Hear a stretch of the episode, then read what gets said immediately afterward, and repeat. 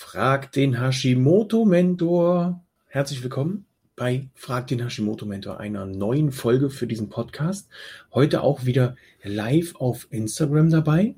Wir starten also mit den Fragen. Ich habe Fragen rund um das Thema Backen und Hülsenfrüchte bekommen. Beim Backen verwenden wir ja gern in dem klassischen Rezept Mehl, Zucker und so weiter. Da gibt es natürlich viele Alternativen, die man nutzen kann. Alternativen hierfür sind unter anderem ähm, Kastanienmehl, Kokosmehl, Mandelmehl. Und ich habe hier eine Frage bekommen, kann ich denn auch Reismehl benutzen? Reismehl als Alternative für normales Weizenmehl oder glutenhaltiges Mehl. Beim glutenhaltigen Mehl ist natürlich der Vorteil durch das, dadurch das Gluten klebt das alles viel besser. Der Teig wird auch ein richtiger Teig und man, ja, das hält halt, bekommt auch alles eine gute Form. Beim, bei den Alternativen ist das oftmals eine große Herausforderung, das auch so hinzubekommen. Zurück zur Frage mit dem Reismehl. Ich kann Reismehl nicht empfehlen. Reismehl ist genauso wie Reis behaftet mit Lektinen, behaftet mit Phytinsäure, also hier sekundäre Pflanzenstoffe und natürlich auch andere Proteine, die unserer Verdauung nicht gut tun können. Es gibt natürlich auch Ausnahmen, dass Menschen sagen, hey, das vertrage ich ganz gut. Ich kann es allerdings nicht empfehlen, wenn es darum geht, das Ganze ganzheitlich zu betrachten und dafür zu sorgen, dass wir wirklich ein leichteres Leben mit Hashimoto bekommen können und auch das dieses, diese Phase des leichten Lebens auch halten können. Das ist ja auch wichtig. Es ist ja äh, relativ uninteressant, mal für ein paar Tage keine Beschwerden zu haben und dann einfach wieder in das alte Muster zu verfallen. Von daher kann ich hier nur empfehlen, Finger weg vom Reismehl, um hier wirklich ein leichteres Leben mit Hashimoto führen zu können. Denn alles, was die Verdauung beeinträchtigt, beeinträchtigt das Immunsystem, beeinträchtigt unseren Hashimoto oder auch die Schilddrüsenunterfunktion. Was könnt ihr als Alternativen anstelle von Reismehl nutzen? Ein paar habe ich ja eben schon genannt. Ich zähle es einfach nochmal auf. Kokosmehl, Mandelmehl, Kastanienmehl könnt ihr benutzen. Ihr könnt auch Leinsamenmehl benutzen. Nicht den Leinsamen geschrotet, also selber irgendwie in den Mixer hauen oder in den Smoothie Maker und aus den Körnern ähm, einfach die Körner schreddern. Dann habt ihr die Schale aufgebrochen, dann ist der Leinsamen gut verdaubar oder gut verdaulich. Allerdings ist es kein Mehl. Also das ist dann richtig fein gemahlen. Da habt ihr mehrere Möglichkeiten. Auch Hanfmehl könnt ihr nutzen. Ähm, da einfach mal schauen, was das so hergibt. Da müsst ihr allerdings auch, das ist noch ein kleiner Tipp so nebenbei, wenn ihr das nutzt, ähm, dann einfach noch mit der Flüssigkeitsmenge spielen. Bei Kokosmehl zum Beispiel braucht ihr mehr Eier, wenn ihr das äh, verwendet, als wenn ihr normales Weizenmehl nehmen würdet. So, hier kommt schon direkt eine Frage dazwischen von der Ebro.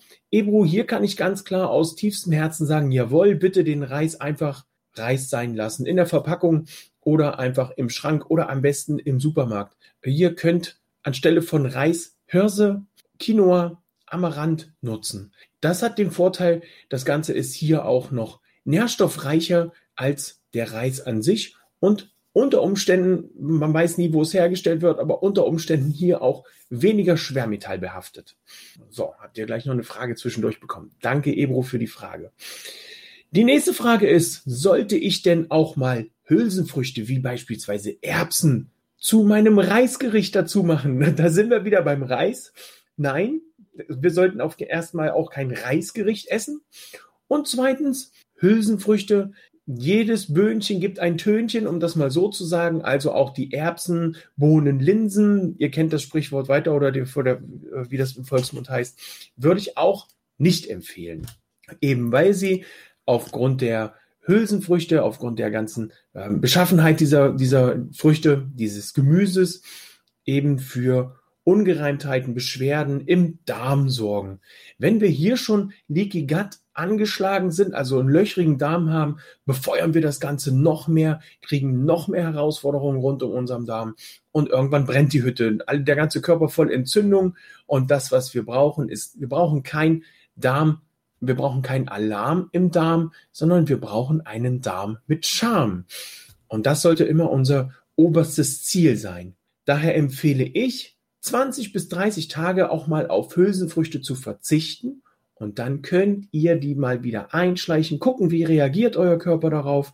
Ähm, das ist also für die, die so gar nicht darauf verzichten können.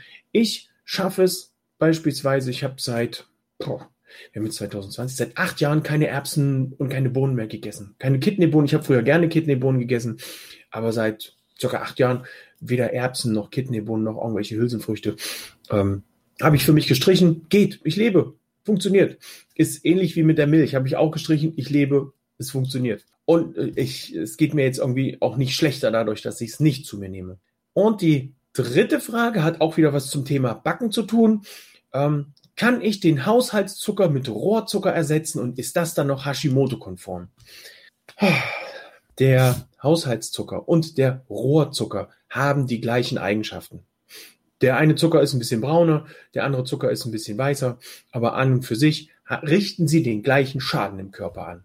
Der Zucker an sich ist ein Vitaminräuber.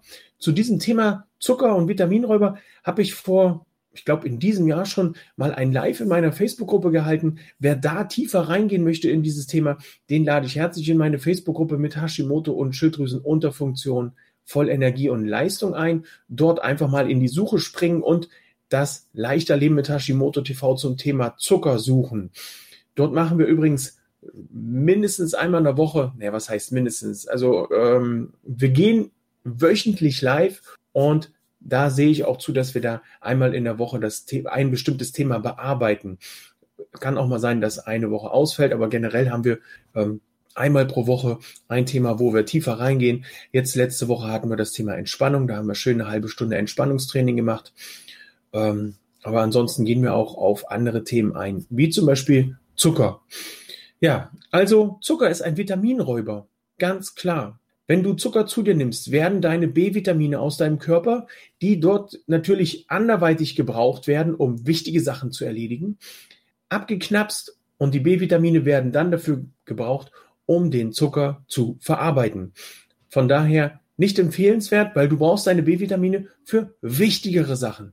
Ähm, ja, also generell Zucker weg. Wir brauchen keinen Haushalts- oder Industriezucker. Ich empfehle auch eher in Richtung Honig zu gehen als in andere Richtungen als äh, es gibt ja noch Zuckerersatzstoffe, Birkenzucker, Kokosblütenzucker, ähm, Agavendicksaft, Ahornsirup und so weiter. All das ist industriell verarbeitet. Wenn du dir allerdings die Mühe machst und schaust mal in deiner Region nach einem tollen Imker, der den Honig noch von seinen Bienen bekommt und nicht von irgendwelchen Bienen, die aus Asien hin und her fliegen und dann in Asien den Honig herstellen und dann wird er aus nicht-EU und und EU-konform zusammengemischt, müsst ihr mal auf die Honiggläser schauen, die ihr euch im Supermarkt besorgt. Da steht meistens drauf, hergestellt aus nicht EU-konform und EU-konform. Dann heißt meistens, dass da irgendwie Honig aus Asien mit drin ist. Je flüssiger der Honig ist, desto verarbeiteter ist er, weil eigentlich, so hat mir das mal ein Imker erzählt, wird der Honig nur zusammengerührt, einmal geschleudert, dass das ähm, aus dem, na, wie heißt es, aus der Wabe rauskommt, so wird da reingemacht, geschleudert. Ist der flüssig, der Honig, dann ist der erhitzt worden. Ist der Honig erhitzt, sind all seine schönen, natürlichen, positiven Sachen, die, die der Honig uns mitbringt als Nutzen, diese ganzen tollen Dinge, antibakteriell und, und, und, alles weg, ist verbrannt. Dann kannst du ihn nur noch zum Süßen benutzen.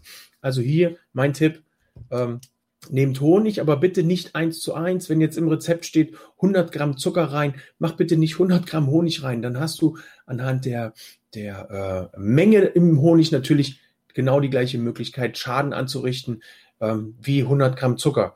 Nimm einfach 30, 40 Gramm Zucker. Probier das ein bisschen aus beim Backen. Also ich nutze zum Backen beispielsweise, wenn es um Süßen geht, nur den Honig. Ähm, da ist mir auch bewusst, dass ich auf die positiven äh, Dinge, die der Honig mitbringt, verzichte. Ähm, wenn ich Honig ins Müsli mit reinmache, dann sehe ich zu, dass ich das so kalt wie möglich nutze.